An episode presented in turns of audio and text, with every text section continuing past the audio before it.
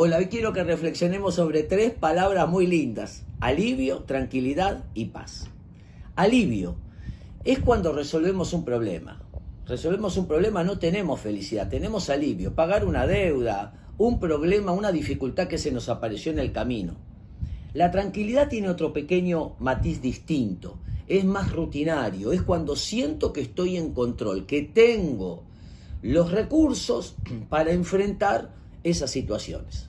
Y la paz. La paz es de adentro hacia afuera. Y la paz no depende de las circunstancias.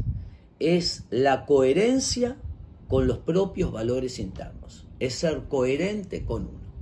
Y aunque por afuera haya estrés, problemas, dificultades, la paz interna de ser coherente, transparente, honesto y pararse en los valores internos hace que la paz nos dé una fuerza para seguir a pesar de las dificultades. Todos necesitamos alivio, tranquilidad y por sobre todas las cosas, paz. Espero que les sirva.